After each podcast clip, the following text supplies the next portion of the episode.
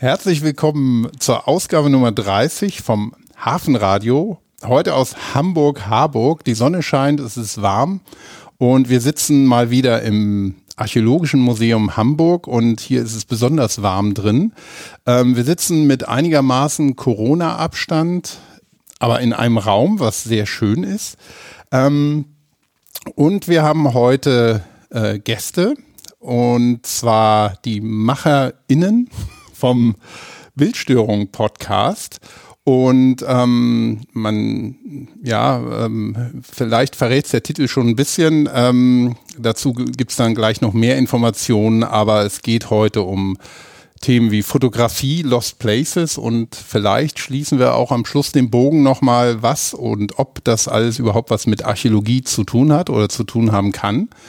Ähm, aber erstmal herzlich willkommen Melanie, Melli, Nolte. Gerne Melli. Hallo, Melli. Hallo, Christoph. Und Kurt Frehe. Kurt hätte gereicht, aber. Kurt hätte gereicht. Moin, also, Christoph. Melli und Kurt. Moin. Ganz genau reicht. Schön, dass ihr da seid. Danke für die Einladung. Gerne. Und natürlich auch dabei, ähm, gerade wenn es um Thema Fotografie und Lost Places geht, äh, da bin ich eigentlich völlig inkompetent, aber... Was ähm, ja Blödsinn ist, wenn du das sagst. Äh, ja, werden wir sehen im Verlauf des Gesprächs, wie viel ich beitragen kann. Aber ähm, ja, ich habe Michael äh, an meiner Seite, was mich sehr beruhigt, ähm, der gerade beim Thema Fotografie und Lost Places und natürlich Archäologie viel zu erzählen hat. Also ähm, für mich gibt es bestimmt viel Neues zu lernen. Aber ähm, fangen wir nicht mit uns selber an, sondern mit euch beiden. Ähm, vielleicht, äh, Melli, kannst du dich kurz vorstellen? Na klar. Hallo erstmal. Ich bin Melli ähm, aus Hamburg. Ähm, ich nehme es vorne weg, um mich gleich zu entschuldigen. ich bin keine gebürtige Hamburgerin, ähm, komme aus ähm, weiten Süddeutschland, also die A7 immer ganz runter und bis sie fast zu Ende ist und da komme ich her. Ähm, mache mit Kurt zusammen den äh, Podcast Bildstörung Podcast für fotografische Szenen, wie du schon gesagt hast. Es geht bei uns ganz viel um Fotografie, aber eigentlich auch um, den Teil, der vor der Fotografie passiert. Und wir machen seit einigen Wochen, Monaten jetzt eigentlich schon, ne? seit Februar hatten wir die erste Folge des Bildstörungspodcasts online. Und gegenüber von mir sitzt die zweite Hälfte der Kurt. Und was kann ich jetzt noch hinzufügen? Bitte, was auch immer du möchtest. Eigentlich hast du alles erwähnt. Ich wüsste nicht, was ich hinzufügen soll. Also, dass ich Kurt bin, auch in Hamburg lebe, auch kein, kein Hamburger Gewächs bin, sondern eigentlich Berliner von der Herkunft und in verschiedenen Städten dieses Landes schon gelebt habe. Und ich freue mich total bei euch zu sein. Ehrlich gesagt, wir haben ja eine relativ maue Vorbereitung. Also Michael hat so drei, vier Stichworte reingeworfen. Ähm, normalerweise sind Melanie und ich, wenn wir einen Podcast machen, ungefähr so zwei bis drei Wochen beschäftigt, das alles zu skripten und das genau Boah, muss er das jetzt raushauen? Nicht Text auswendig zu lernen. ähm, und das haben wir alles heute nicht, was mir ein gehöriges Maß an Unsicherheit verschafft. Aber ich freue mich total, mit euch zu schnacken. Ja, wir mussten den Feind erstmal verwirren, also die Konkurrenz an dieser Stelle, weil nämlich, und das ist ja auch was Neues für uns, das ist ja hier ein Podcast-Meetup. Ja. Und das haben, also, das ist für mich neu. Warst du schon mal auf einem Meetup für Podcaster? Äh, ja, ich habe sogar schon mal eins gemacht. Okay, wir waren, da das Thema. Wir, waren, wir waren hier in Hamburg schon zusammen auf einem Podcaster-Meetup. Ja, aber da haben wir nicht gepodcastet. Nee, natürlich. Hier nicht. ist das ein Podcasting-Podcast-Meetup. Okay, okay, ja gut, ja, ja, passt. Die, diese Steigerung muss dann nochmal sein. Ja, ich freue mich, dass ihr da seid, weil ich bin ganz treuer Fan mittlerweile. Ich lerne wow. eure Folgen auswendig, sitze, wenn sie samstags rauskommen, also Bildstörung Podcast kommt immer Samstag raus. Das habe ich heute wirklich offiziell gelernt habe es aber schon bemerkt, weil ich den Letz-, das vorletzte Mal samstags auf der Terrasse saß und dazu dann auch ein Foto produziert habe für Podcast, Bildstörung und das war auch ein Samstag, wenn ich das jetzt richtig. Garantiert am Samstag, das kann da ich war dir das Wetter schön. Hand sagen. Da war das Wetter auch schön. Ja, ich freue mich, dass ihr da seid und die Themen, klar, wir wollen heute über Fotografie sprechen, wir wollen über Archäologie sprechen und ganz klar über Lost Places und ich denke, damit fangen wir mal an, wenn ich darf, weil ich glaube, das, was ich heute von euch an Bildern gesehen habe, ich bin ja bei euch auch in die Gruppe aufgenommen worden auf Facebook, ähm, da ging das ja schon sehr schön los mit, mit, ähm, mit Lost Places und wir haben hier kürzlich im Hafenradio auch über ähm, Lost Places gesprochen und was mich ja immer fasziniert und wäre auch gleich die erste Frage, was euch an Lost Places fasziniert, ist ja bedingt dadurch, dass ich Archäologe bin, sind Lost Places für mich Archäologie. Vielleicht sogar gelebte Archäologie und vielleicht sogar sowas wie Archäologie des Alltags, der Gegenwart. Aber was macht Lost Places denn für euch aus?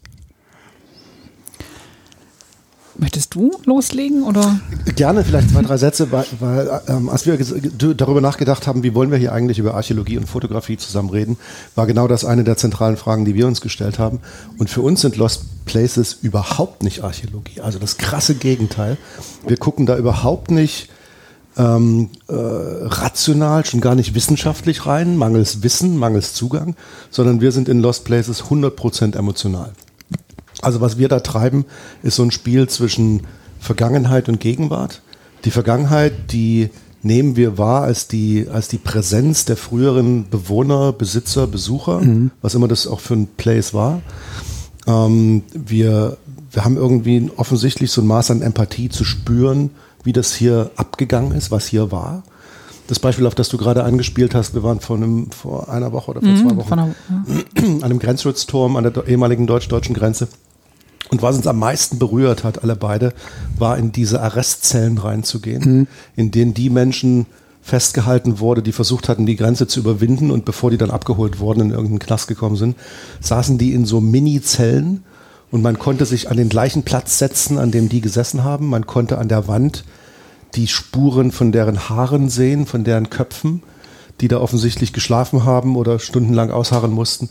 Das ist, was uns das flasht uns total, mhm. dieses, die Vergangenheit an diesen Orten zu spüren. Und das wiederum in Kombination mit der Gegenwart, nämlich das heute zu sehen und das so ein bisschen nebeneinander zu legen, fotografisch. Mhm. Und dann ähm, aber das nicht nur aus dokumentarischer Fotografie-Sicht anzugucken, sondern wirklich zu schauen, wie können wir diese Emotion, dieses Gefühl, das wir denn da auch vor Ort haben, wie können wir das naja, ich würde mal sagen, ähm, schon kunstvoll vielleicht auch in Fotografie umsetzen. Das ist so das, was uns in erster Linie erstmal reizt, ein Lost Place zu besuchen. Mhm.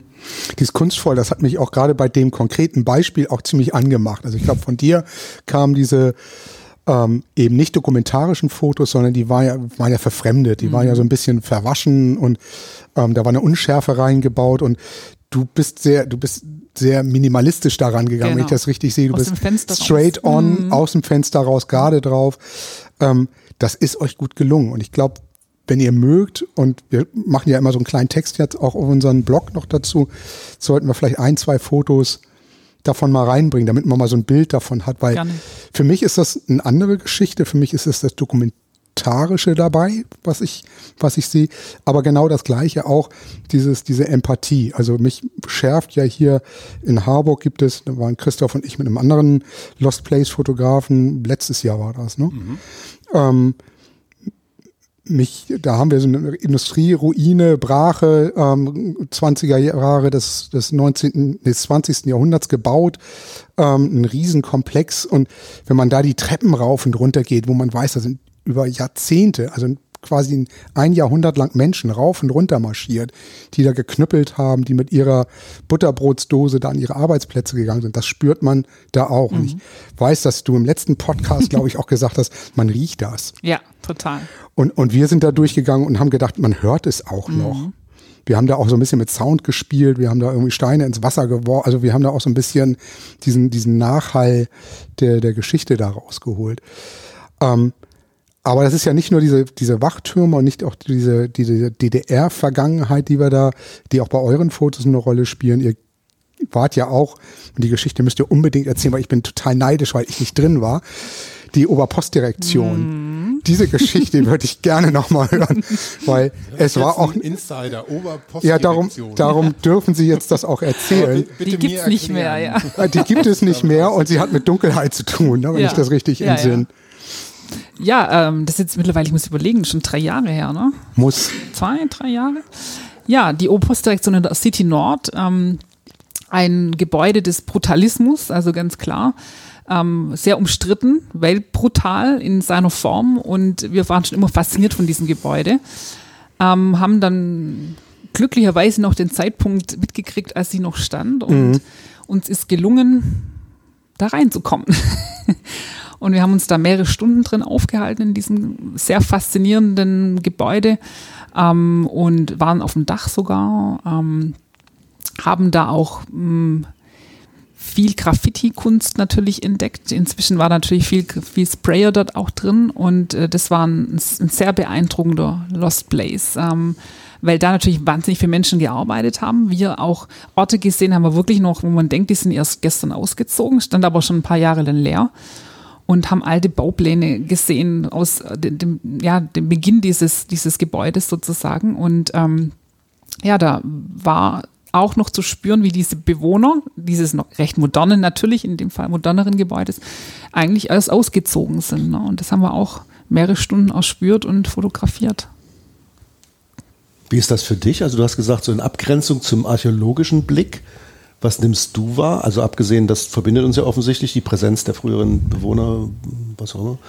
Aber was ist das Archäologische daran, wenn du in so ein Gebäude reingehst? Naja, das, das Ding ist, ähm, und das ist auch so ein Fable, was Christoph und ich gemeinsam haben, ist dieses, ähm, weil wir sind beide ja Archäologen, ähm, die, die Sprayer-Kunst, also mich schärft gar nicht so sehr der, äh, ich bin gar nicht so scharf darauf, einen Raum zu finden, der gestern verlassen wurde. Da habe ich das Gefühl, dass ich in, in, ein, in eine intime Zone reingehe, mhm. ähm, wo ich was verletze, wo ich nicht hingehöre. Da bin ich, das will ich gar nicht. Was mich mehr mach, anmacht, ist tatsächlich diesen, diesen Verfall zu sehen und dann dieses Annektieren einer anderen Gruppe von Menschen, die im Grunde das sprayen, die da vielleicht oder auch ähm, als, als ähm, als Obdachlose leben teilweise, diese Veränderung damit zu kriegen. Weil ich im Gegensatz zu vielen anderen ähm, bin ich der Meinung, ähm, dass da, sowas da verfallen, das, das ist bedingt durch die Geschichte des Menschen, die bauen was, das verfällt, das wird abgerissen, es verschwindet. Und ich gehe den kurzen Schritt davor da rein und dokumentiere das. Mhm. Und da gehört auch die Spraykunst dazu. Ne? Das ist für mich die Höhlenmalerei der Gegenwart. Nicht anders stelle ich mir einen Höhlenmenschen vor, der vielleicht irgendein Storytelling da auch macht, wenn er seine, seine Tiere, seine Handabdrücke da an die Wand anbringt. Und er hat auch eine Intention da dran. Aber ähm, auch aktuell gerade das, was an Graffitis momentan entsteht, da ist eine politische Botschaft ganz stark da drin. Wenn wir die in 2000, 3000 Jahren ausgraben, ohne das Wissen der Geschichte, fangen wir an zu interpretieren. Das tun wir mit der Höhlenkunst und das tut man heute ob der Sicherheit, dass wir wissen, was gerade passiert, aber das weiß man in 3000 Jahren unter Umständen nicht mehr. Und das ist der Spaß, den ich da habe, auch jetzt schon da reinzugehen und zu gucken, dass das, ähm, dass das erhalten werden muss, weil es auch eine sehr vergängliche Kunst ist. Also ich, wir haben sogar eine App dazu mal gebaut, die ähm, im Grunde die Street Art in der Hamburg abbildet, auch wenn sie vergänglich ist. Ähm, und da kommt dann aber auch wieder rein diese Empathie, dass ich diese Art der Kunst, und das glaube ich, es geht dir ja genauso, da sind teilweise echt großartige Künstler am Werk, die ähm, gerade weil es ein rechtsfreier Raum so halbwegs ist, dort sich austoben dürfen. Also gerade hier in Harburg gibt es, ein, gibt es zwei, drei Geschichten, die sind wirklich, ähm, die sind wirklich großartig, die müssen fotografiert werden und das ist etwas, was mich dann eben auch nochmal abholt. Mhm. Eine Nachfrage hätte ich. Du sagst, du möchtest das gern dokumentieren. In meiner naiven Welt, ohne dass ich jetzt irgendwie eine Ahnung davon habe, ist es so, dass es ähm, ganz wertvoll ist, die länger zurückliegende Vergangenheit irgendwie zu dokumentieren. Also mhm. wir, wir, denken über so ein Projekt nach, das heißt Hamburg Remains, irgendwelche Überbleibsel der, des letzten Jahrhunderts, die mhm. heute keine Funktion mehr haben, die einfach nur noch rumliegen und die mhm. irgendwann weg sein werden. Sowas zu dokumentieren. Ähm, und natürlich sind, ist es spannend, noch tiefer in die Vergangenheit einzutauchen.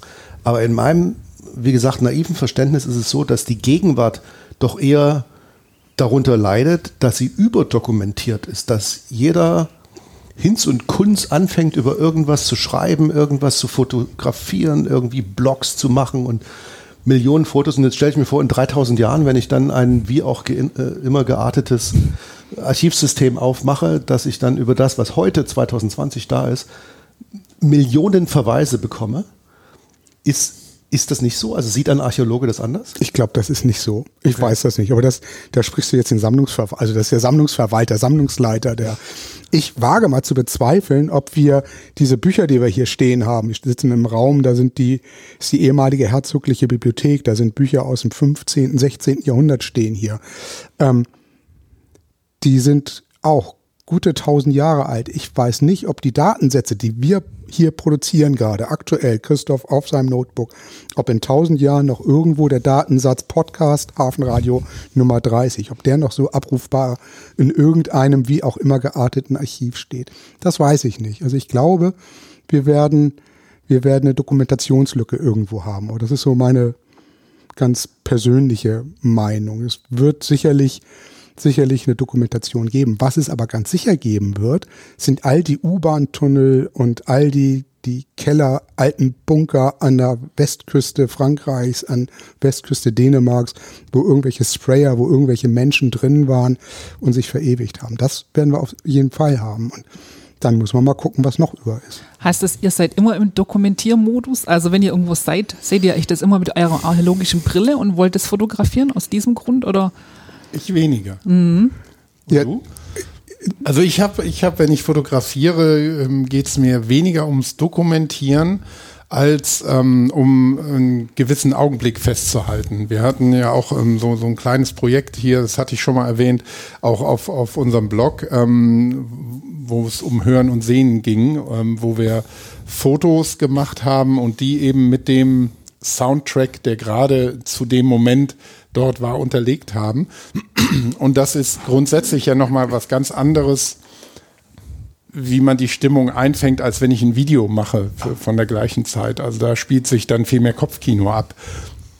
Und ähm, von daher habe ich eigentlich weniger die Ambition zu dokumentieren, schon gar nicht ähm, auf zukünftige äh, Archäologengenerationen ausgerichtet oder Historiker dann. Ähm, ich glaube auch, wenn es also wenn es nicht irgendwo einen zivilisatorischen Bruch gibt, der so stark ist, dass man diese ganzen digitalen Hinterlassenschaften nicht mehr weiterbringen kann, also nicht in ein wie auch immer geartetes Zeitalter überführen kann, dann wird da eine große Lücke entstehen. Aber das ist, ist reine Spekulation. In tausend Jahren ähm, wie es da aussieht, das, das ist wirklich, also da kann man überhaupt nichts drüber sagen. Und wir wissen auch nicht, wie es in tausend Jahren um die ähm, ähm, fotografischen Abzüge, die man auf Papier mit Chemie hat, mhm. steht. Also die muss man, glaube ich, schon sehr, sehr gut ähm, konservieren, damit die tausend Jahre überleben. Also es wird mit Sicherheit auch wieder sehr, sehr große Lücken geben, wie wir die heute auch haben. Dennoch ist meine ähm, Motivation, wenn ich auch podcaste oder, oder sonst wie schon sowas ähm, aufnehme, ähm, nie in die Richtung, ich möchte das jetzt für die Nachwelt dokumentieren. Aber ich würde gerne später nochmal auf genau nämlich dieses Thema zurückkommen. Das hatte ich mir im, im Vorfeld, gerade als ich hier, hier hingefahren bin, auch nochmal so überlegt, ähm, weil die, die Doku, Doku, die fotografische Dokumentation in der Archäologie ganz, ganz große Rolle spielt und sehr vielfältig ist. Es geht von normalen Fotos über Fotogrammetrie, ähm, über ähm, Infrarotfotografie. Also es gibt ähm, das, das, ja, das Werkzeug Fotografie spielt eine große Rolle und ähm, da kommen wir vielleicht, würde ich gerne später nochmal drauf kommen, wenn wir vielleicht so den, den, den, Schlo den Kreis schließen können zu dem, was, was, äh, was verbindet so denn? Mhm. Mhm. Also ich dokumentiere auch nicht nur. Ich habe das im Hinterkopf, aber wenn ich losmarschiere, das sieht man, glaube ich, auch mal in Fotos, hab ich, mache ich mir Gedanken über den Bildaufbau. Ich müsste eigentlich, wenn ich dokumentiere, einen Zollstock dahinstellen und ich müsste, müsste irgendwie vorher eine Farbtafel dahin legen und müsste mir Gedanken machen, wie ich es nachher ablege. Das tue ich noch nicht klar, das mache ich nicht. Wiewohl ich mir jetzt gerade für diesen Bereich Harburg schon Gedanken darum mache, gerade wenn wir über dieses Objekt in Harburg sprechen, weil das einfach abgängig ist. Ne? Das wird irgendwann verschwinden. Entweder wird es Hamburg typisch saniert, dass man es entkernt und die Fassade stehen lässt. Und ähm, darum mache mach ich mir da schon Gedanken. Genauso wie wir uns hier im Haus auch Gedanken machen, wie man so eine Corona-Krise fotografisch dokumentiert. Wir schicken Fotografen hier durch Harburg, rufen auf, ähm, schickt uns mal Fotos, wie ihr das wahrnehmt. Ähm, aber ansonsten gehe ich da mit Christoph, das, im Grunde ist es eine Stimmungswahrnehmung. Also ich ähm, gehe auch jedes Mal anders an etwas ran, sehe etwas, dann denke ich, fotografierst es oder fotografierst es nicht. Dann denke ich drüber nach und tue es oder ich tue es eben nicht und dann ärgere ich mich und dann gehe ich nochmal da rein. So. Aber das kennen wir, glaube ich, alle. So diesen Gedanken der vertanen ähm, Chance. Die fatale Chance, genau. Ähm, und das macht man nicht, wenn man rein Dokumentar, als Dokumentar da reingeht, weil dann arbeitet man einen Plan ab. Ich nehme Raum eins, zwei, drei, fotografiere die durch. Tue ich nicht. Nee. Aber ich lege es so ab, hier im Haus, zumindest das, was hier relevant ist, dass es zumindest irgendwann in ein System reingehen kann, wo man damit arbeiten kann. Also wir beschäftigen uns, unser Podcast heißt der Podcast für fotografisches Sehen. Das heißt, wir beschäftigen uns mehr mit dem Teil, der vor dem Auslösen mhm. stattfindet, wie das Auslösen an sich oder die Nachbearbeitung. Ähm, ist es bei euch auch so, dass ihr, bevor ihr ein Motiv findet, an einen Ort geht und erst euch mal Zeit nehmt, den zu erspüren und ähm, wie geht ihr denn an, an Fotografie ran? Wie seid ihr denn so? Was für Typen seid ihr denn? also ich sehe, dass ihr Typen seid, ihr sitzt ja hier, aber was für Typen in der Fotografie? Da will ich jetzt noch mal Christoph hören. Mich? Äh, oh, ich bin ähm, Dilettant in der Linie. Sehr ähm, sympathisch. Meine, meine Frau ist gelernte Fotografin, oh. da sehe ich immer sehr schnell alt aus. Ähm, aber ich ähm, mache das schon immer sehr intuitiv. Ich habe genau. angefangen mit Fotografieren, da war ich noch in der Schule, so mit 16, 17. Und ähm, ich habe früher mit meinem Vater immer in der, schon als Kind äh, in der Dunkelkammer im, im Badezimmer, das umgebaut wurde, ähm, Schwarz-Weiß-Abzüge gemacht. Also mich hat dieser dieser Prozess immer fasziniert, vor allem wenn dann aus dem auf dem weißen Papier was erschienen, ist. Also das äh, hat mich immer sehr fasziniert. Ich war aber genauso fasziniert davon, dass ähm, äh, diese diese Bildpunkte auch auf dem Computer erscheinen, nicht ganz so mystisch, wie das auf dem Papier wirkt, ähm, weniger wie Zauberei, aber ähm, ich fand es ähnlich faszinierend und ähm, damals, ähm, das war, als ich gerade nach Hamburg gekommen bin und hier studiert habe und kein Geld hatte, aber es gab einen, einen Fotoladen, Fotokal, Winterhuder Marktplatz und ähm, die haben von Anfang an ähm, Digitalkameras in ihrem Angebot gehabt und sie verliehen. Und da habe ich mir dann in regelmäßigen Abständen immer wieder eine ähm, äh, Digitalkamera geliehen, so dass ich auch aus den 90er Jahren Digitalfotos habe, die heute auf dem Bildschirm, wenn es hochkommt, Briefmarkengröße zum Teil haben. Also wo man wirklich denkt, boah, zu der Zeit, also kein Wunder, dass viele Fotografen gesagt haben, also das wird ja nichts, ne? niemals, äh, guckt euch das mal an, also was soll denn daraus werden? Aber ähm, wenn wir heute sehen, was man mit so einem Smartphone ähm, an, an Qualität erreichen kann, was man mit einer, mit einer ähm, ja, auch mit, mit einer Mittelformatkamera mit digitalem Rückteil erreichen kann. Also da, diese ganze Technologie hat mich fasziniert, aber dennoch bin ich beim Fotografieren, geht bei mir, muss ich ganz ehrlich sagen, gar nicht so viel vorher im Kopf ab. Da passiert nicht so viel. ist jetzt enttäuschend.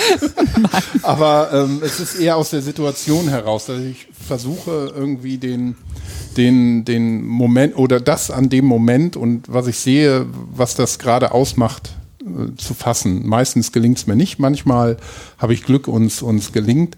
Ich habe auch ähm, viel mit solchen Filtern und Apps, die auch automatisch irgendwelche Filter ähm, dann drüberlegen, äh, gearbeitet oder nicht gearbeitet, ähm, experimentiert. Und ähm, die vermitteln einem dann so ein bisschen als Gefühlsverstärker das ähm, Gefühl, nämlich man hätte jetzt was ganz Tolles geleistet, wo es gar nicht so ist. Man hat einfach nur draufgehalten, draufgehalten und Klick gemacht. Ähm, und das Ganze, was dann rauskommt, sieht aus wie ein, was früher wirklich ein Kunstwerk war, wo, wo man, wo, wo allein der Entwicklungsprozess und also es wäre ein Riesenaufwand gewesen. Und ähm, ja, von daher ist es äh, so für, für mich ein bisschen profanisiert, was, was diesen, diesen Ablauf angeht.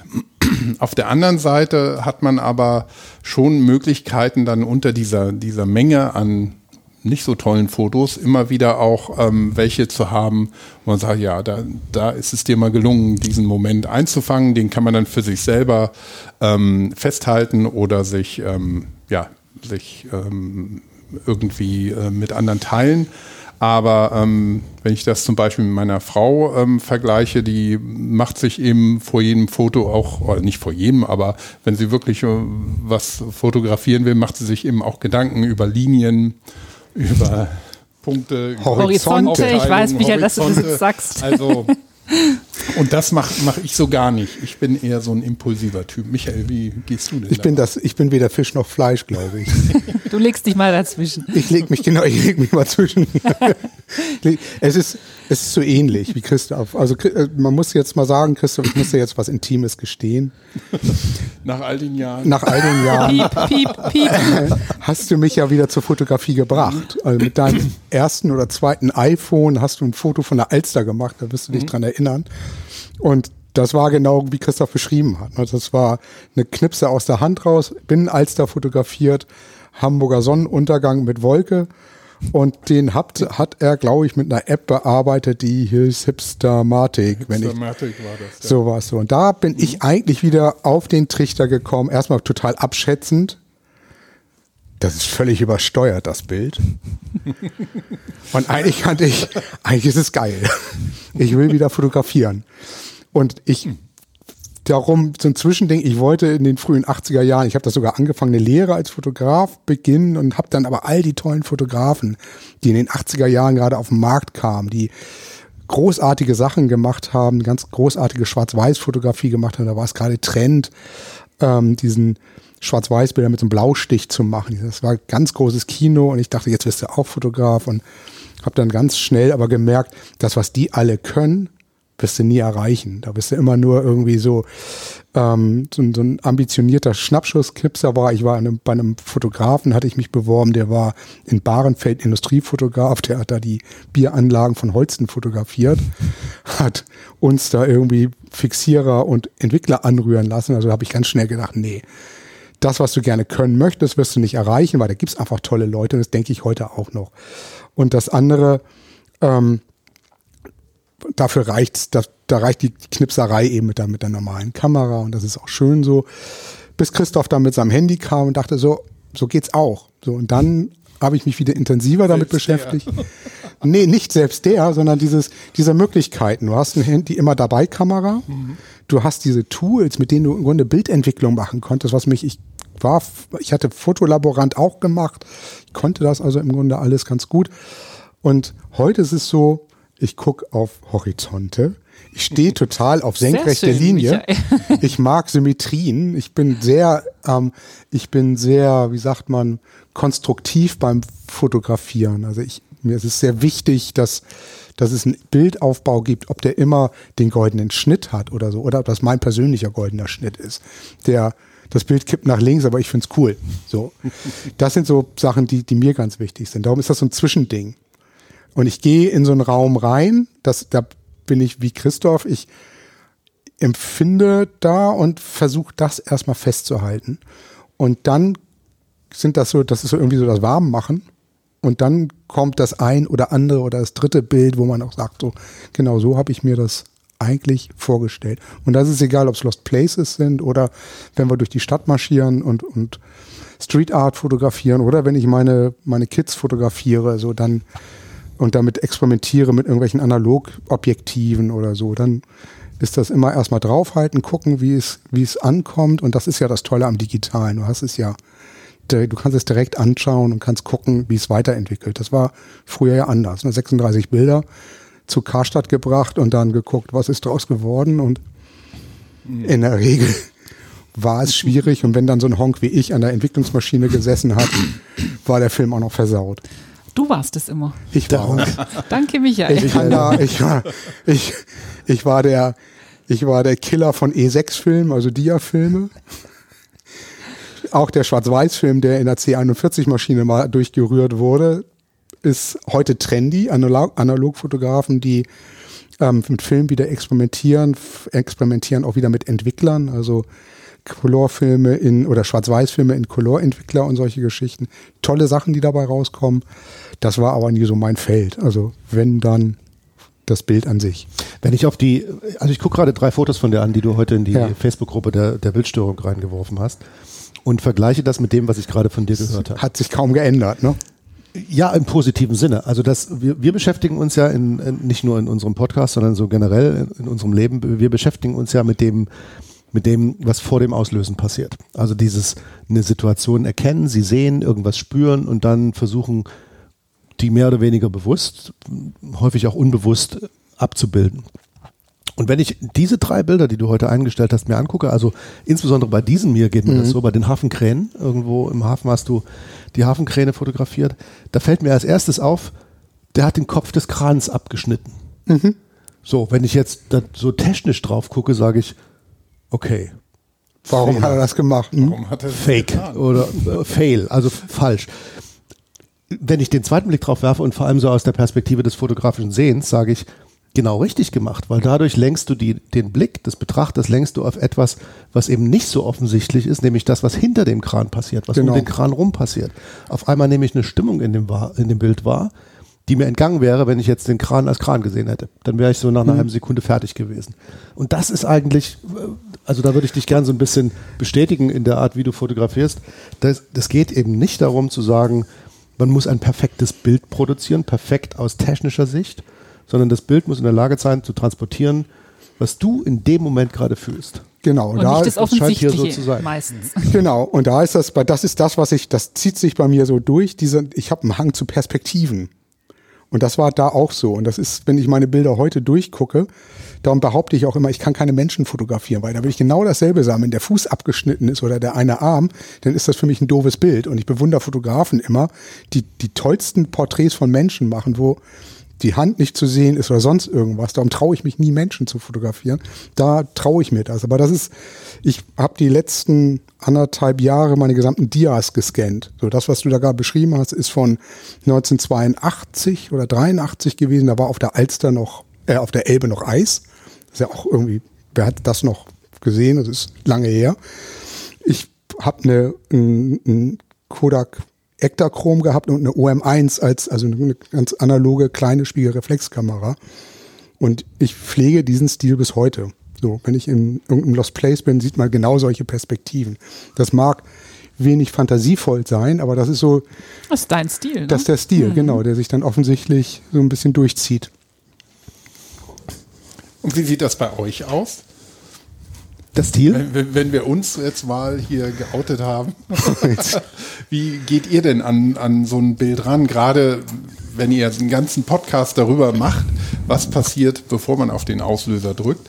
Ähm, geht ihr da ganz ähm, handwerklich dran oder ganz verkopft? Dauert das ewig, bis ihr ein, ein Foto macht? Ähm, so wie es vielleicht auch früher war, ähm, dass man sich wirklich Gedanken gemacht hat und jedes Polaroid, das man verschossen hat, hat auch viel Geld gekostet, ähm, dass man dass ihr da euch wirklich Gedanken macht oder seid ihr dann äh, insgeheim doch Schnappschusstypen? Oder wie, wie macht ihr das? Steig doch mal ein, Melli. Mich interessiert ein. das nämlich auch sehr, was Christoph gerade gefragt hat. Dankeschön. Na, ich sag mal so, wie, es, natürlich macht jeder von uns mal einen Schnappschuss. Wenn ich von der U-Bahn rauslaufe und sehe was, dann mache ich auch mal einen Schnappschuss. Aber wenn ich sage, wir, wir sind fotografieren, behaupte ich mal, machen wir uns schon ein paar Gedanken mehr.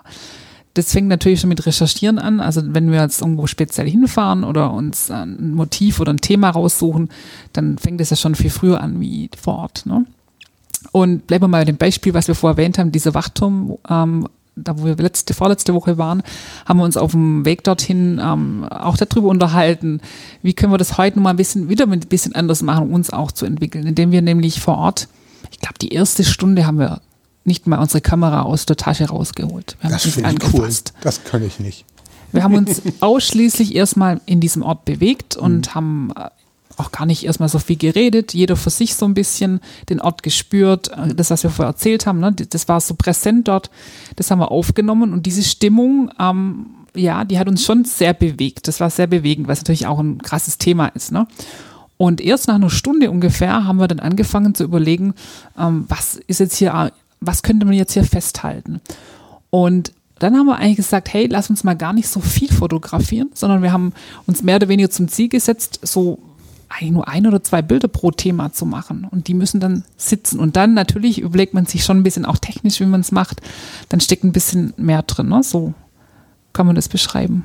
Ja, ich, ich würde vielleicht noch ergänzen, die, also auf deine Frage, die Art, wie, wie wir fotografieren, die ist unterschiedlich. So, also wir sind da vielleicht am gleichen Punkt abgesprungen. Bei mir ist es eher so, dass ich permanent versuche, aus der fotografischen Komfortzone rauszukommen. Also ich mache irgendwas und dann gebe ich mir richtig Mühe, unter anderem so, wie Melly das gerade beschrieben hat. Ähm, und dann habe ich ein Bild oder zwei, drei, vier und dann bin ich für den Moment erstmal zufrieden damit und sage, da hast jetzt gut gearbeitet. Und dann mache ich irgendwas damit, dann lege ich die in unsere Gruppe oder manchmal drucke ich sie aus und hänge sie an die Wand. Und das dauert gar nicht lange, manchmal nur Stunden, meistens aber so ein paar Tage und, oder eine Woche. Dann gucke ich auf das Bild und denke, ist ja gewöhnlich. Das kenne ich. Das kannst du doch besser. Also das ist dann, das ist ja jetzt nicht so gewöhnlich im Sinne von, da hast du geschlampert oder das war irgendwie oberflächlich fotografiert, nicht genug nachgedacht, sondern ich erinnere mich ja dann daran, dass ich in der Situation mein Bestes gegeben habe. Aber in dem Moment, wo ich das reflektiere, ein paar Tage später, merke ich, damals mein Bestes ist mir heute nicht mehr gut genug. Beim nächsten Mal muss es besser oder mehr oder ja, anders das gehen. geht mir genauso. Und das ist so eine, das ist so ein, das empfinde ich als total angenehm, weil es mich da, dazu zwingt, mein heutiges Fotografieren permanent als nicht gut genug zu, zu klassifizieren. Und daran verzweifle ich nicht oder das macht mich nicht traurig, sondern das ist wie so ein permanenter Arschtritt, der sagt, Alter, jetzt bewegt dein Hintern, da geht auch mehr, besser, tiefer, mach dir mal ein paar mehr Gedanken. Ähm, was ich da so raushöre, ist ja auch eine, eine große Wertschätzung gegenüber dem Absolut. Endprodukt, das ihr dann habt, das, das Foto. Und das steht ja noch viel mehr als früher zu diesen analogen Zeiten, über die wir eben gesprochen haben, ähm, weil, weil es ja so inflationär ist. Ähm, nicht nur von der Menge an F- Fotos, die äh, gemacht werden ähm, von Sehenswürdigkeiten. Ähm, äh, Dinge, die nicht wie in den 70ern vielleicht ähm, eine Million Mal fotografiert wurden, sondern mittlerweile 150 Millionen Mal. Und ähm, woher kommt dann die, die Motivation bei euch, sich trotzdem immer wieder darauf einzulassen und zu sagen, so ein Foto ist was Besonderes. Es ist nichts Willfähriges und ähm, jeder hat ein Smartphone und Filter XYZ und die Software dahinter hilft einem immer mehr, die ähm, Fehler, die man so macht, auszugleichen und macht eigentlich ein, äh, man hält es nur in eine Richtung und das äh, Smartphone macht dann oder die App macht dann ein tolles Foto und man, man muss sich selbst gar nicht mehr dafür so richtig anstrengen. Was, was ist denn da für euch der Motivator? Ich würde vielleicht einfach ganz kurz einsteigen dazu, weil wir haben gerade dazu eine Podcast-Folge gemacht. Ah. Zu den, ähm, wir, die wird Kommt in heißen- drei Wochen raus. Die kommt entweder in einer oder in drei Wochen raus, tendenziell eher in einer. Genau. Die heißt die Phasen der fotografischen Entwicklung. Und das, was du beschreibst, das lässt sich an diesen Phasen sehr gut nachvollziehen. Und ich will das jetzt gar nicht alles in Tiefe erläutern, aber die Einstiegsphase ist immer, du machst Fotos von etwas, wozu du eine Beziehung hast. Das heißt, das bist du selbst. Du machst Ja. ein Selfie oder deine Liebsten oder der, dein, dein Schlafzimmer oder was auch immer, dein, dein Haus, dein Urlaubsort. Und das Besondere an diesem Foto für dich als Fotograf ist nicht, was auf dem Bild zu sehen ist, sondern die Beziehung, die du dazu hast. Und das zeigt oder das erklärt auch, warum die Bilder für alle anderen total banal sind, weil sie keine Beziehung dazu haben. So. Und von diesem Punkt an startet eigentlich jeder, der fotografiert. Und dann geht es durch verschiedene Stadien, entwickelst du dich weiter und du veränderst deine Perspektive, deinen Anspruch. Und so ist es eigentlich bei uns auch, wenn wir, wenn wir uns die Frage stellen, sagen, was treibt uns denn eigentlich an, dann ist es der bewusste Wunsch, uns in diesen fotografischen Phasen weiterzuentwickeln. Nicht da stehen zu bleiben, wo du heute bist, auch wenn du es für den Moment eigentlich ganz cool findest. Genau, so hast du richtig gesagt. Aber du kannst auch bestimmt noch was hinzufügen. Du kannst auch eigentlich immer irgendwas hinzufügen. Entschuldigung. Das, ja, Wow. das werden wir auch üben. Christoph, das müssen wir auch üben. Nee, ähm, motivieren auch natürlich handwerklich was gut zu machen. Also äh, Fotografie, das ist, ist schon auch ein bisschen eine Kunst und, und ein- eine Leidenschaft, die wir auch gerne weitergeben möchten. Also junge Leute motivieren, andere Menschen motivieren zu sagen, hey, nehmt mal wieder die Kamera in der Hand und das muss jetzt gar nicht die beste, super teure ähm, Kamera sein. Kann auch eine analoge Kamera, kann auch natürlich das Smartphone sein. Das geht ja gar nicht drum, wie viel Apps du drauf hast, wie du es bearbeiten kannst, sondern eher dich mit dem Motiv auseinandersetzen. Das ist eigentlich das, was uns motiviert, Menschen so zu bewegen. Schau dir mal vielleicht die Welt aus einer anderen Perspektive an und ähm, ja, zwing dich aus deiner Komfortzone und mach's mal ein bisschen anders, wie du es vielleicht bisher gemacht hast. Und das ist auch der Grund, warum wir den Podcast machen. Ne? Ähm, wir, haben, wir haben viele Podcasts über Fotografie gehört, als Fotografen sozusagen, und der war immer sehr technisch und dann ging es immer viel um Ausstattung und Equipment und so. Sagen, nee, alles mal weg, mal nach hinten stellen und fang mal ein bisschen, bisschen weiter vorne an. Um was geht's eigentlich? Was möchtest du eigentlich rüberbringen? Und das motiviert uns. Wir haben gerade Genau. eine Faust uns gegeben.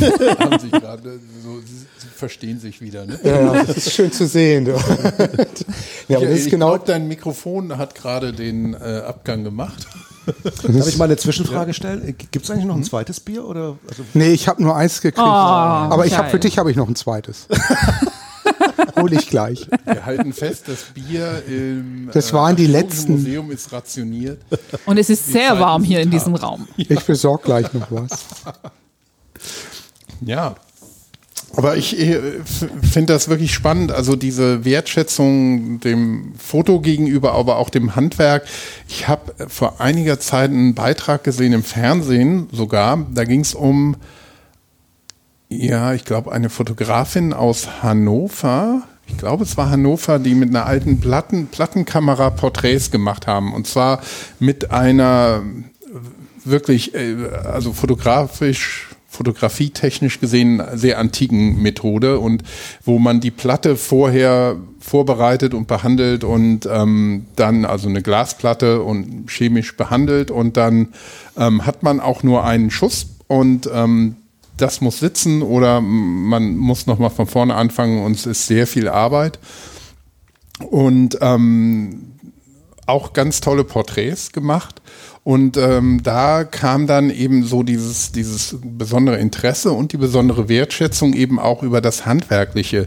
Wie seht ihr denn das, das Handwerkliche bei ähm, digitaler Fotografie? Spielt das noch so eine große Rolle wie früher oder ähm, ist das Handwerkliche mehr in den Hintergrund getreten und vielleicht das Kreative mehr in den Vordergrund?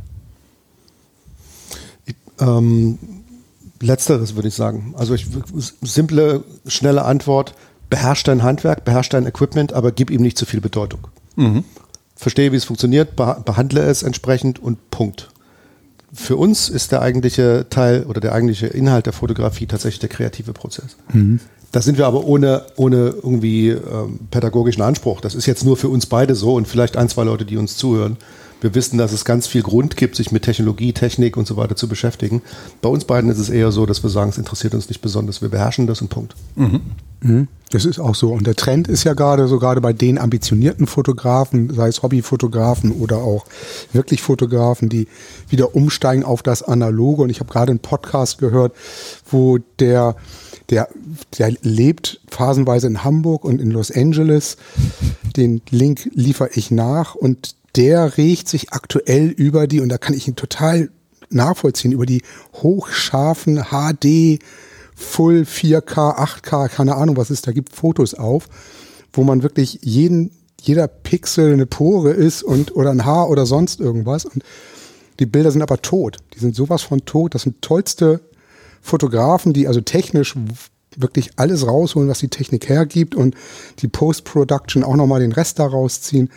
Und der rennt wieder mit einer kleinen Olympus Mio rum und fotografiert auf dem Kodak Gold-Film, fotografieren die wieder und scannen das und versuchen dann eher diesen Look und dieses, nicht dieses super scharfe wieder rüberzuziehen. Und da fängt man auch wieder an zu gucken. Das ist das, was die Dame dann wohl in Hannover auch nochmal nachgelebt hat. Oder, ich meine, auch das Bild können wir nochmal zeigen. Du hast aus den 20er Jahren ein Ja, Bild mal das. Das ist genau das, was es ausmacht. Ne? Das ist, die beherrschen ihre Technik, die wissen auch, wie die Technik funktioniert und die wissen auch, was Fotografie bedeutet, sind dann aber in der Lage, das in ein tolles Motiv umzuwandeln. Und das ist so, sind wir ja, eigentlich haben wir das Thema mit Fotografie, sind wir jetzt schon längst drin. Lost Places haben wir hinter uns gelassen. Das ist auch ein Teil meiner Aufgabe hier im Museum. Ich bin gerade dabei, sämtliche Fotobestände zu digitalisieren, die wir haben. Immerhin 120 Jahre Fotogeschichte in Hamburg, die wir hier abbilden. Und genau das, was du da als Foto hochgeladen hast, was der Mensch da sagt mit, ich kann diese hochauflösenden, super High-End-Fotos nicht mehr sehen. Ich will wieder, dass diese Fotos menscheln, dass sie eine Wärme ausstrahlen, dass sie ein, dass sie ein, Motiv abbilden. Das ist das, was, was man an den ganzen guten Fotografen aus der Vergangenheit eigentlich lernen kann. Darf man als Nicht-Archäologe dabei mitarbeiten? Was willst du denn tun? Kannst, ich kann nicht hier oben. Das, das kannst du gerne machen. Ähm, das ist gar nicht die Herausforderung, das Digitalisieren aktuell. Das, das machen wir hier mit einem Team von den Elbe-Werkstätten. Das ist ja so in Hamburg ein gemeinnütziges Unternehmen, was Menschen, die auf dem ersten Arbeitsmarkt nicht unterzubringen sind, da ist ein Geschäftsmodell dahinter, dass man die als Außenarbeitsgruppe in die, in die Häuser steckt. Da haben wir ein tolles Team. Da ist die große Herausforderung, wie geht man mit diesen immensen Bildmengen, Bilddaten um? Und das ist Metadatenerfassung. Was sehe ich da drauf und solche Geschichten. Da braucht's Hilfe. Das Digitalisieren, da sitzen die und die sind ganz froh, dass, das, dass sie das so wegarbeiten können. Wir sind aktuell dabei, eben das zu gucken. Aber da haben wir die Bestände, die, die jetzt extrem spannend, aber auch schon fertig sind, sind eben diese Bestände aus den 20er Jahren des 20. Jahrhunderts, die dann eben auch auf Glasplatten gemacht worden sind, die in der Auflösung auch schon super sind. Das muss man ja auch sagen. Es ist eine Glasplatte im 9x13 Format, die kannst du wunderbar auf sonst was pushen. Wir stellen uns gerade freiwillig zur Verfügung. War das der, der Blick von dir gerade, Kurt? Ich würde gern. Ja. Also wir, wir machen es mal so, ihr, ihr, ich führe euch hier mal durch und zeige euch, was wir da machen. Okay. Sehr cool. So, wir haben gerade draußen eine Fotoausstellung von einem, von einem Fotografen Bayer hieß der, der hat von 1952 bis 85, meine ich, hier als Zeitungsfotograf gearbeitet. Den gesamten Nachlass haben wir. Und da, das wäre auch nochmal eine Geschichte für Bildstörer mal anzugucken, die Bildentwicklung, die der durchgemacht hat. Der hat ganz toll von seiner Frau das Fotografieren gelernt. Die war Laborantin. ja, so, so ähnlich. Und ähm, hat dann seine gesamte Familie genervt damit, zeitlebens. Die mussten immer eine Kamera mitschleppen und fotografieren. Und hat dann, ähm, ist dann bei der Han schlussendlich gelandet und hat dann für die Han als Journalist gearbeitet. Und von dem haben wir 70.000 Negative geerbt, die scannen wir gerade ein.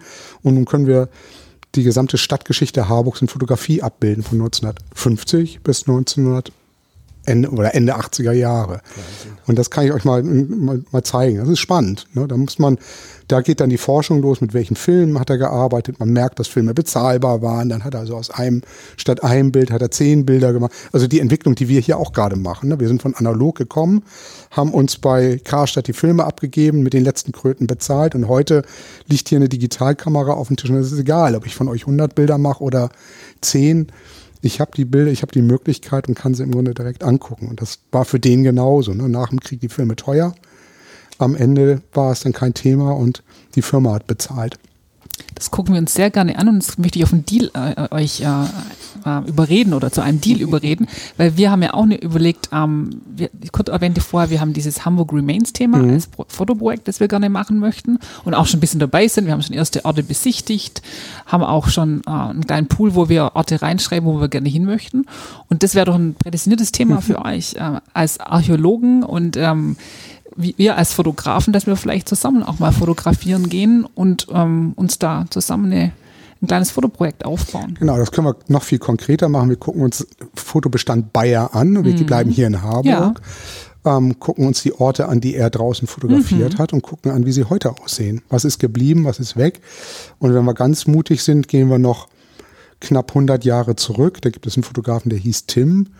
Der war hier Mitbegründer des Museums. Der war Fotograf und, und ähm, gebildeter Mensch dabei. Also er war, war, ich meine, er war auch Lehrer. Und dann schauen wir uns mal an, was der fotografiert hat als Stadtdokumentar und was ist überliefert und was ist heute noch da. Was hat der Krieg übergelassen und ähm, was hat er, ähm, was hat er noch fotografieren können, was wir heute nicht mehr sehen. Bei so einem Projekt ist ja immer die Frage, was machst du damit? Also es hat ja so Input, Output. Da machen wir ein Buch draus. Also Michael hat gleich eine Idee. Michael sofort. Oder einen großen Blog. Also das ist, da stehen hier, haben wir ganz viele Möglichkeiten, da was draus zu machen. Das ist, können auch eine kleine Ausstellung daraus machen. Machen eine Ausstellung daraus. Cool. Wir haben schon mal überlegt, wenn uns, wenn wir jetzt, also wir, wir, wir denken tatsächlich, wenn es um Projekte geht, denken wir in Input-Output. Was geben wir rein? Und das ist das Thema, die Leidenschaft, die Gefühle und was wollen wir eigentlich damit anfangen?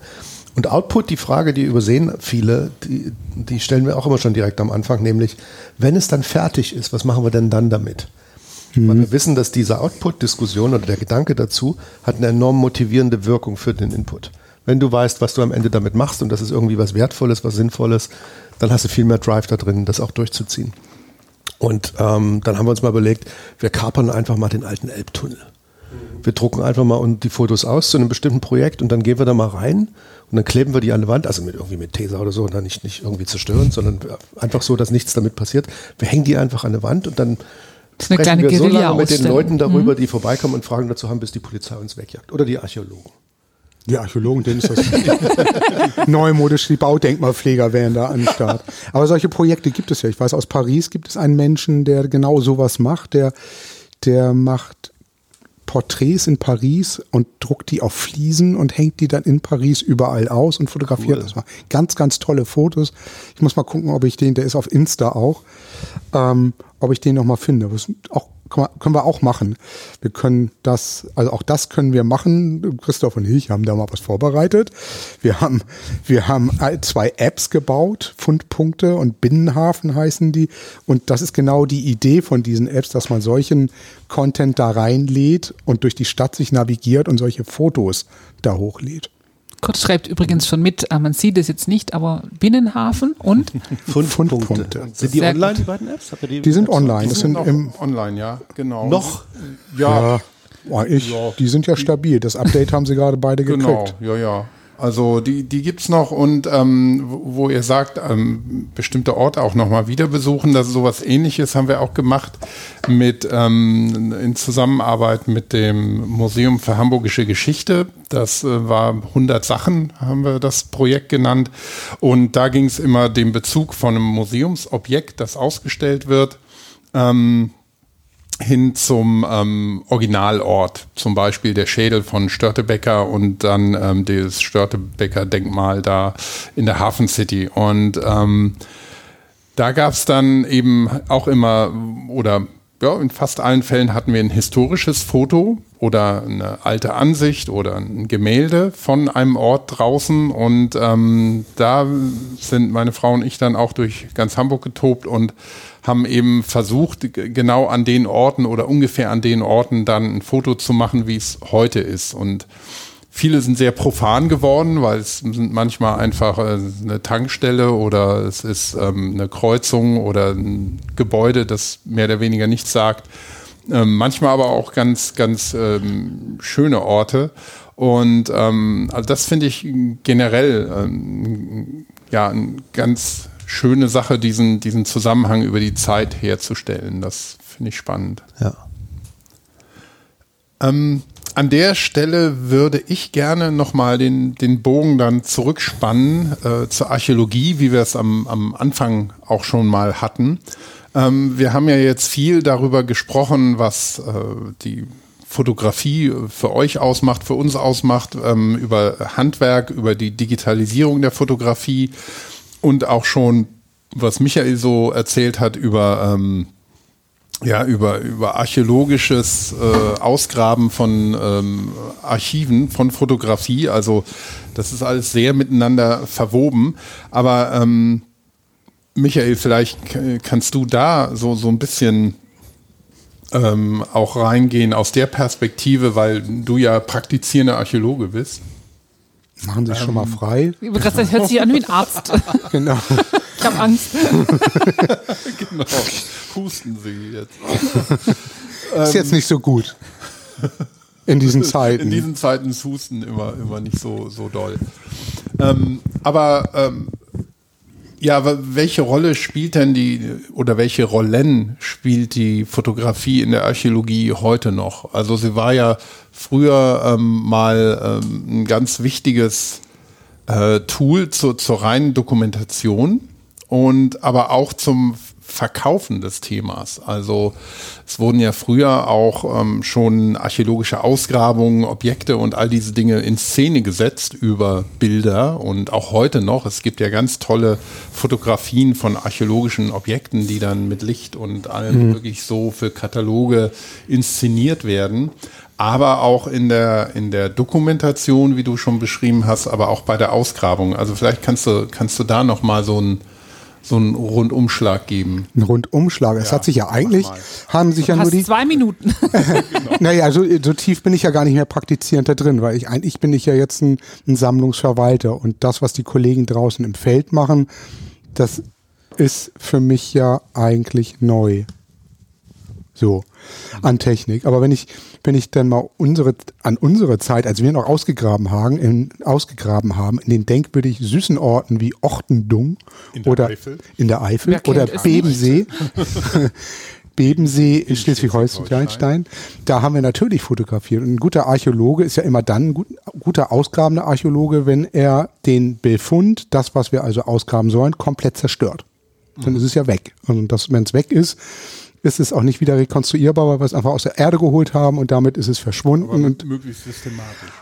Genau, und das, da fängt die Dokumentation an. Und die Dokumentation war schon immer die Fotografie. Und zwar schon ganz früh, also schon mit den ersten Schritten der, Archäolo der wirklichen Archäologen wie Schliemann und Co., die schon angefangen haben, ihre, ihre Erkenntnisse auch fotografisch festzuhalten vor Ort. Und das ist, hat sich bis heute nicht geändert. Was wir heute für Möglichkeiten haben, die hatten natürlich, hatten wir nicht und unsere Vorfahren auch nicht. Wir haben quasi zweidimensional dokumentiert gezeichnet und fotografiert. Und das dritte, oder die dritte Dimension haben wir mit Zollstock und Maßband ja reingeholt. Das heißt, wir haben alles vermessen.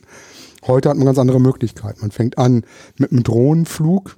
Ich erinnere, unser Drohnenflug war Merkel oben auf der Leiter und unten Christoph hält unten fest. Das war unser Drohnenflug und dann wurde von oben fotografiert und das war reichlich. Ah, das gab, war schon, war schon skurril. Das waren so drei Meter Leitern im freien Feld. Das ist schon eine Herausforderung auf Sand. Berufsgenossenschaften hätten da im Leben nicht mitgespielt. Das hat man heute natürlich völlig anders. Und wenn man heute einen Drohnenflug macht, macht man auch nicht einfach nur ein Senkrechtfoto, sondern die hängt man fotogrammetrisch ein. Das heißt, man weiß die Messpunkte, wo ähm, wo dieses Foto gemacht wird und dann macht man von einer Fläche 50 Fotos, hängt die aneinander und wenn es tolle Kameras an den Drohnen sind, sind das nicht nur 50 Fotos, Einzelfotos von einzelnen Lokationen auf der Fläche, sondern mehrere Fotos von einzelnen Befunden übereinander, um dann die Tiefe dann noch reinzukriegen. Das sind alles Dinge, die haben wir damals in der Form nicht gehabt. Wenn man dann noch eine Totalstation hat, also so eine Art Messgerät, was jeden einzelnen Punkt einmisst, also nicht Zollstock Maßband, sondern ein kleiner Laser, ähm, der auf den Punkt gehalten wird, kriegt man Punktewolken und die kann man mit den Fotos korrelieren und dann kriegt man ein 3D-Geländemodell. Das ist so das, was wir aktuell, wäre auch für eure Liste nochmal spannendes Thema, aktuell in der Neuenburg machen, die wir ausgraben im Bereich der Nikolaikirche. Da sitzt der Kai Sukova, auch ein Podcast, den wir dazu gemacht haben, ähm, der genau so arbeitet. Am Ende, und das ist das Tolle und das ist das, was wir damals nicht hatten, was heute viel, viel leichter ist in der Dokumentation, haben wir einmal eine wirklich sehr, sehr tiefgehende Dokumentation einer Grabung und damit kann man ganz viel machen. Damit kann man virtuelle Welten wieder entstehen lassen. Also wir können genau, und zwar quasi fast mit Knopfdruck, zusammen mit einem guten Illustrator können wir das, das Aussehen der Hammerburg oder das Aussehen der Neuenburg rekonstruieren, weil wir einfach wissen, wo hat sie gestanden, wir wissen, was erhalten ist, wie tief war der Graben. Bei der Neuenburg ist es so, dass wir die Wallanlage noch recht gut erhalten haben. Das heißt, wir wissen, wie groß der Wall war. Das sind alles Dinge, die heute mit der Fotografie in Verbindung zu bringen sind. Das ist nicht mehr nur dieses zweidimensionale Foto, was unser Pläsier jetzt hier ist, was bis eben unser Pläsier war, sondern das geht weiter. Und das ist eben der Punkt, der bei der Archäologie so spannend ist und so wichtig ist, weil wir im Grunde wirklich ja auch jetzt die neue Burg, wir holen sie aus dem Boden. Wir holen sie regelrecht aus dem Boden. Die Hölzer, die da verbaut sind, das muss man auch ganz klar sagen, die kann man nicht konservieren. Das ist so viel Holz, historisches Holz, was leider Gottes dann ähm, ja, verschwindet, zerstört wird, nicht erhalten werden kann. Das kann kein Mensch bezahlen. Wir werden einzelne Hölzer daraus natürlich konservieren für Ausstellungen und so, aber die digitalen Daten dazu, die Dokumentation haben wir dazu. Wir wissen genau, wie der Wall aufgebaut war und das können wir dann zur Not in 3D-Druck, das werden wir auch tun. Wir werden die, die neue Burg im Maßstab 1 zu 100 auf dem großen Tisch aufbauen und dann kann man sie mit Originalholz befummeln, wenn man möchte. Das wird es alles geben. Und das ist wirklich so Fotografie 2.0, würde ich tatsächlich sagen. Da, da wollte ich einhaken, weil vorher sagten wir ja, wir, wir gehen eher einen Schritt zurück, nicht so viel Technik. Ja, da ist es nötig. Analog und euch hat in der Archäologie eigentlich eher die Digitalisierung und die Technologie hat Klar. euch eher geholfen. Ne? Genau. Also du hast Drohnen erwähnt und so weiter. Also da, da lassen wir das auch gelten, würde ich sagen. Ne? Ich, mich, mich, Ja. mich fasziniert gerade das, also die, die, die Technik ist dazu da oder die Technologie, die nutzt ihr dazu, möglichst präzise zu dokumentieren. Wir kommen ja aus der Fotografie aus einer ganz anderen Ecke, hatten wir vorhin schon besprochen, dass wir sagen, die Dokumentation interessiert uns gar nicht so, uns geht es um die Emotionalität. Ich, äh, ich habe in, in einem der letzten Podcasts von euch, und das fand ich ganz faszinierend, ich glaube, das war mit Judith, äh, die da Ausgrabungsleiterin war, da hat sie, also ich habe und ich habe mit Archäologie überhaupt nichts am Hut, aber wie sie geredet hat von dieser Ausgrabungsstätte, das hat mich emotional total erreicht. Und zwar nicht, ob das jetzt irgendwie alte Ziegel, neue Ziegel waren oder so, das habe ich irgendwie nicht so richtig geschnallt, worum es da ging, mhm. sondern sie hat zwei Sachen gesagt, die mich total angefasst haben. Das eine war, dass sie gesagt hat, hier gibt es eine Stelle und wir verstehen nicht, warum an dieser Stelle so viel Material und so viele Artefakte an diesem Haufen sind und zwar in mehreren Schichten. An diesem Ort muss was Besonderes gewesen sein. Genau. Die Frage hat sie offen gelassen und da ist bei mir voll die Fantasie angesprungen, habe ich gesagt, war da der Küchentisch? War da irgendwas, wo die Menschen zusammenstanden? Wenn ja, wie standen die da? Was haben die da gemacht? Und der zweite Punkt war, das hast du, glaube ich, gesagt, Michael, Latrinen sind aus archäologischer Sicht total interessant, weil Leute seit Jahrtausenden ihren Mist in die Toilette schmeißen. Im wahrsten Sinne man, des Wortes. Man findet ja. da einfach unglaublich viele ja. Dinge. Und, das, und da habe ich so gedacht, Mensch, da würde ich gern fotografieren, aber eben das Gegenteil von dokumentarisch, sondern ich würde an so einem Ort versuchen, mich reinzuspüren und zu sagen, was war hier los vor 500, vor 800, vor 1000 Jahren? Und das dann versuchen abzubilden. Mhm. Das ist mal ein weiteres Projekt. Auf jeden Fall. Mhm. Und da, genau, da habt ihr aber über Laufwege gesprochen, dass ihr das rekonstruiert und so. Und das ist genau das, was ich habe, ich habe die Folge auch gehört. Und ähm, ich fand es total spannend zu überlegen, wie sind die Menschen da unterwegs gewesen? Wie, also wir haben beide ein Büro nicht weit weg von der neuen Burg übrigens und sind da um die Ecke. Und äh, ich, ich habe mich da auch schon morgens mal überlegt, wie, wie sind die Menschen damals unterwegs gewesen? Da gab es ja das alles so noch nicht. Und das fände ich spannend, das fotografisch festzuhalten. Also ihr kommt aus der Dokumentation und mir eher aus der Emotion. Äh, aus der Emotion. Mhm. Genau. Ja, da kann ich gar nicht weiter zu sagen. Es ist genauso. Und wir hatten hier im Haus mal eine Fotografin, ich weiß gar nicht, die müsstest du auch noch kennengelernt haben, die war Fotografin über den zweiten Bildungsweg. Ist heute eine ganz anerkannte Food-Fotografin hier in Hamburg. Die hat hier ihre ersten Gehversuche in der professionellen Fotografie gemacht und die ist genau diesen Weg gegangen. Die war erstmal aus dem, vom Herzen her Fotografin, eine, wie gesagt, eine ganz tolle Fotografin und die hat in der Reichenstraße haben wir damals gegraben unter dem damaligen Leiter und die hat genau und, und analog Mittelformat fotografiert.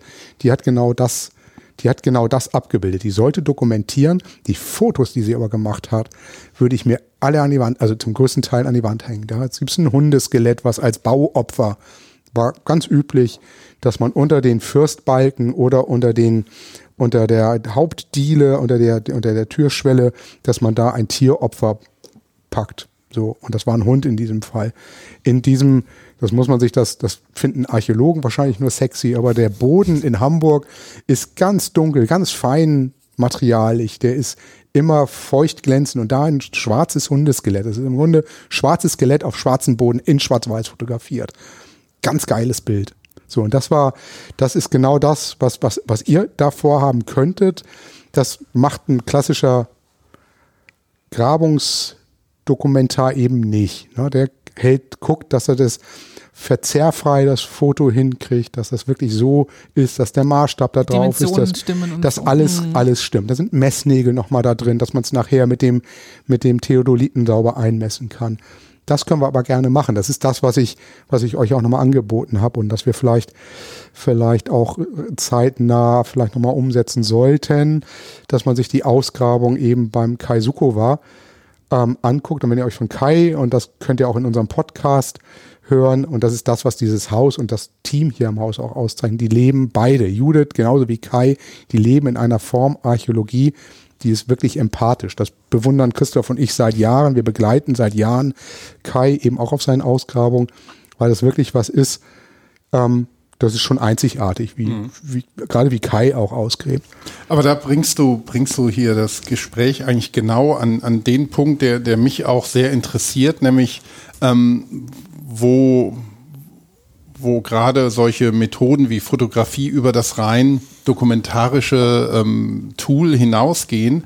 Nämlich bei, ich weiß auch, wir, haben wir früher eigentlich auch bei Grabungen gemacht, dass man mit einfängt, wie ist die Gesamtsituation, wie arbeiten die Leute, wie, wie sieht's da aus, wie sieht das Umfeld aus weil diese, diese Dokumentation kann natürlich auch was über die Stimmung aussagen, finde ich.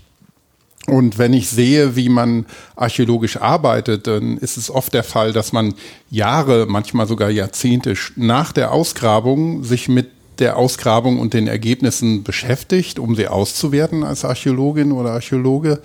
Und dann eben in der Situation ist, auch ein bisschen die Situation nachvollziehen zu wollen. Wie, wie waren die Umstände? Warum ist das so, wie es ist? Man hat natürlich eine, je besser die Dokumentation, desto mehr kann man ähm, ähm, ja, an Auswertungen betreiben und desto mehr kann man darauf vertrauen. Aber ähm, gerade wenn man so das rückblickend betrachtet, wenn nochmal alte Grabungen aufgearbeitet wurden, dann war es immer sehr, sehr wichtig, ähm, ja, wie, wie war die Gesamtsituation? Wie haben die Leute zusammengearbeitet? Welche Menschen haben da gearbeitet? Und all diese Sachen können eben auch dann Jahrzehnte später nochmal bei der Auswertung eine Rolle spielen. Und da geht das Arch oder ja, die, die Rolle von den Archäologen auch ein bisschen über das, ähm, dieses rein sachlich wissenschaftliche dann oft hinaus, dass man auch ein bisschen das Gespür für die Gesamtsituation unter der gegraben wurde, verstehen muss. Das ist vielleicht nicht immer wichtig, aber bei manchen Ausgrabungen und Auswertungen dann ähm, spielt das schon eine Rolle. Wer hat da gegraben? Warum wurde gegraben? Wie war die Situation? Und und und wie sah er aus? Wie, wie sahen ganz, die Leute ganz aus? Ganz wichtig. Ja, ja, klar. Und ähm, das sind Sachen, je mehr Zeit vergeht, desto interessanter werden die wieder. Und ähm, da denke ich, ähm, hat man dann auch den Bogen, wo wo man als ähm, Fotograf dann auch äh, eine gewisse Stimmung mit einfangen kann. Mhm. Das passiert aber leider auch zu wenig. Ja, bestimmt. Und das wird kaum tradiert. Also das ist ein ganz, ganz schönes Beispiel, gerade auch unsere Grabung. Wir haben auch viel Blödsinn fotografiert und aber es ist eben so, dass das ist dann auch, auch wieder rein wissenschaftlich. Man kann dann anhand der Klamotten oder aber des orangefarbenen Opel Kadetts der da mit auf der Grabung stand, eine, eine Datierung vornehmen. Und ich habe heute gerade jetzt in diesem Altfotobestand hier aus dem Museum, war auch wieder so in den 20er und 30er Jahren, wo wir nicht genau wissen, wann sind die entstanden. Und dann guckt man sich, so wie Christoph gerade sagte, wie sehen die aus, in welchem Umfeld sind die. Es gibt ganz berühmte Ausgrabungen in Duvensee und in Ahrensburg, wo man anhand solcher Merkmale einfach nochmal gucken kann, ähm, wer hat da gegraben? Da gibt, das ist historisch, forschungsgeschichtlich. Die Archäologie hat keine so besonders gute Forschungsgeschichte, politische Geschichte. Gerade so während des Zweiten Weltkriegs ist das alles ein bisschen kritisch und im, auch, das ist auch ein Teil so ein bisschen, wo ich gerade dran forsche. Also ich gucke, wer war, wie waren die Netzwerke der Archäologen? Wer hat wo gesessen und warum war er da? Das geht dann wieder so weit, warum hat der Geld für diese Grabung bekommen und warum ist der zu dem Zeitpunkt Professor geworden und der andere nicht? Das kann man natürlich anhand der Aufzeichnung kriegen, aber eben nicht immer. Und ein ganz, ganz schönes Beispiel ist es, dass wir jetzt im Zuge der Digitalisierung hier im Haus drei kleine Negativ, nee, kleine Dias gefunden haben von etwa, äh, ich meine das 1938. Da hat es eine Ausgrabung auf dem Domplatz gegeben, da wo das Pressehaus heute steht. Das sind Farb, die ersten Farbdias aus dem Hamburger Bereich für Archäologie. Da gibt es ein Gesicht eines Archäologen drauf, der keine schöne Vita hat, um es mal freundlich auszudrücken, den haben wir einmal nur auf dem Foto. Und zwar an dieser Stelle, wo er das Profil vom neuen Wall, nee, beziehungsweise vom Heidenwall am Pressehaus putzt. Und da mhm. ist dann Fotografie eben auch wieder ein Thema, dokumentarisch und es erzählt Geschichte. Eine technische Geschichte, wann ist es gemacht? Es ist ein Farbdia, da hat der Fotograf also einen ganz frühen Farbfilm, übrigens nicht Aqua, sondern ein Kodak-Film. ähm, da haben wir das Gesicht da drauf, dass wir endlich wissen, wie er ausgesehen hat, weil der ist dann recht, der ist gefallen dann als, als Soldat an der Ostfront. Und wir haben den Befund, den Heidenwall. Wir können ganz genau lokalisieren, wo es war. Die Gebäude stehen alle noch. Also da ist eben dieses Umfeld einfach auch wichtig. Jenseits der klassischen Befunddokumentation, die wir machen. Hm. Gut. Ja, also zusammenfassend kann man schon, ähm, ich, ich weiß jetzt nicht, wie es unseren Hörerinnen und Hörern geht, aber für mich hat sich zumindest so ein bisschen ähm, eine Linie ergeben ähm, von dem Thema Lost Places, das ja so ein wiederkehrendes ist, ähm, über die Fotografie ähm, bis hin zur Dokumentation, ähm, also sehr sachliche Sachen und der Digitalisierung und ähm, dem technischen Fortschritt versus dem, ja, wie, wie mache ich denn ein Foto? Also dass die, diese ganzen grundlegenden Sachen sich ja nach wie vor nicht geändert haben. Also Willst du jetzt, entschuldige, wenn ich unterbreche, ja. Be beginnst du gerade das Schlusswort? Nö, nö, nö, ich ah, wollte noch mal noch einen einzigen eine Punkt. Runde zusammenfassen, damit okay. wir irgendwie verorten können, wo wir bei dem Gespräch so stehen. Okay.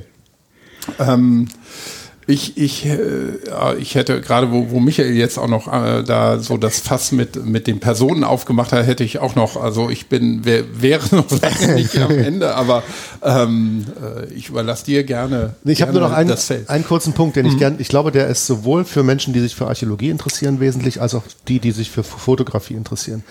Melly und ich haben auf dem Weg hierher natürlich darüber gesprochen. Ähm, und ein Thema, das irgendwie zwischen uns aufgekommen ist, ist die Frage, Mensch, damals, als wir jung waren so 15 oder 20 oder so. Was war da eigentlich anders als heute? Und dann haben wir gesprochen über der orange Opel Kadett oder andere Gebäude, andere Straßenläufe und so weiter. Ganz viele Sachen. Und dann hat einer von uns so versonnen gesagt, was hätte man damals fotografieren können?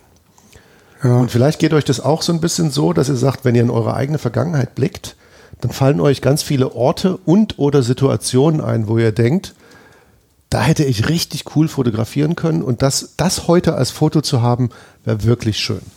So, jetzt ist es nun mal so, wie es ist. Also wir haben es nicht gemacht. Es gibt diese Fotos nicht mehr. Aber was ich gern, was ich gern anregen möchte, also einmal hier in der Runde, aber auch bei den Menschen, die uns vielleicht zuhören und die sagen, wir interessieren uns entweder für Architektur oder für Fotografie oder vielleicht für beides, äh, Archäologie oder Fotografie oder beides, denen, den, so den Gedanken irgendwie so ein bisschen mit auf den Weg zu geben, was wir heute als Ist wahrnehmen, ist morgen Vergangenheit. Das heißt, wenn wir davon träumen, hätten wir doch früher mehr fotografiert, dann könnte es sein, dass wir denselben Traum in zehn Jahren wieder träumen, bezogen auf das Heute. Mhm. Und ich würde gern diese Pflanze so ein bisschen unter dem Stichwort Future Lost Places reinwerfen. Mhm. Also gucken wir uns heute in unserer Umgebung, in unserem Stadtbild, in, in, unserer Architektur, in der Archäologie, schauen wir uns um und schauen uns an, was davon empfinden wir heute als irgendwie so ja, ist ja ganz normal, ist ja schon immer da, schon tausendmal drauf geguckt. Und dann überlegen wir uns, was wäre, wenn das morgen weg wäre? Mhm. Was würden wir jetzt fotografisch damit machen? Und ich glaube, das ist eine, das ist eine ganz coole Bewegung, wenn wir da so ein bisschen dafür zünden können, zu sagen, wir müssen nicht warten, bis ein Lost Place ein Lost Place ist, sondern wir können darüber nachdenken, was wird potenziell ein toller Lost Place sein? Und dann fotografisch daran arbeiten. Mhm. Das würde ich gerne so ein bisschen als, Inspiration in die Runde werfen und zu sagen, nee, nee, nee, wir müssen nicht immer rückwärts gucken, wir können auf unser Heute gucken, das ist morgen genauso spannend wie unser heutiges Gestern. Mhm. Mhm. Auf jeden Fall. Also das ist ja auch, äh, auch was, was uns so ein bisschen vorangetrieben hat, auch gerade bei dem Thema, um noch ein äh, Themenfass aufzumachen, äh, Street Art. Wir hatten es ja eben bei Lost Places auch schon. Das ist ja eine, eine Kunstform, die nicht unbedingt von Dauer ist. Manche Sachen überdauern schon gewisse Zeiträume. Ähm, manche Graffitis stammen aus der Zeit der Römer.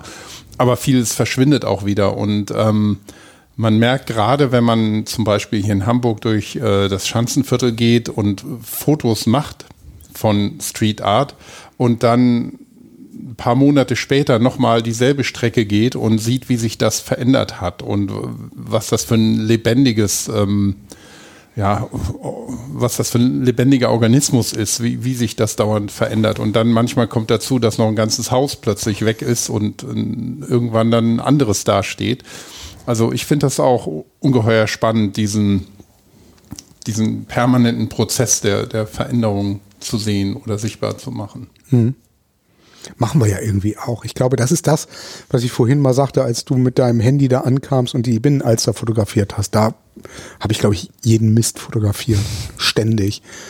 Und ähm, aufgenommen. Und dann haben wir ja relativ schnell dieses Street Art Projekt mhm. auch entwickelt, wo wir gesagt haben, das muss irgendwie kuratiert werden und das verschwindet einfach und es macht uns an, weil es auch, glaube ich, ein Teil unserer Geschichte ist. Ne? Also wir hatten auch dazu haben wir ja einen Podcast gemacht mit einem, mit einem Sprayer und da war ganz schnell das Thema 80er Jahre. Hip-Hop kam in Hamburg auf, die, die Hip-Hop-Szene, die sich hier entwickelt hat mit der Sprayer-Szene. Auch diese, diese Grundidee, dass anfangs diese Sprayer-Szene ja hier ähm, sprayen durfte, weil es noch wirklich rechtsfrei war. Es gab noch die Kriegsbrachen, wo es gab noch Grundstücke in Hamburg, die nicht wieder bebaut waren, Mitte 80er Jahre, wo die dann einfach hin konnten und die Wände besprühen. Das ist ja heute undenkbar. Ne? Heute wird nachverdichtet bis zum geht nicht mehr und es gibt einfach keine Wände mehr. Und all das ähm, beschäftigt uns, also mich auf jeden Fall, uns beide eigentlich, weil darum, so sind unsere App-Projekte eigentlich auch entstanden, dass man sagt, so, wir wollen Points of Interest in Hamburg schaffen, die, die man ansteuern kann, die entweder historischen Charakter haben, modernen Charakter haben und das in irgendeiner Form visualisieren. Nicht so richtig in Richtung erhalten, hast du völlig recht. Guck, nach vorne gucken, aber da sind wir wieder bei diesem, ja, was bleibt und wie, wie erhält man es und in welcher Form. Ne? Und da glaube ich eigentlich, muss man ganz viele Bücher machen, wenn ich ehrlich bin, ne? um das, um nachhaltig zu machen. Mhm.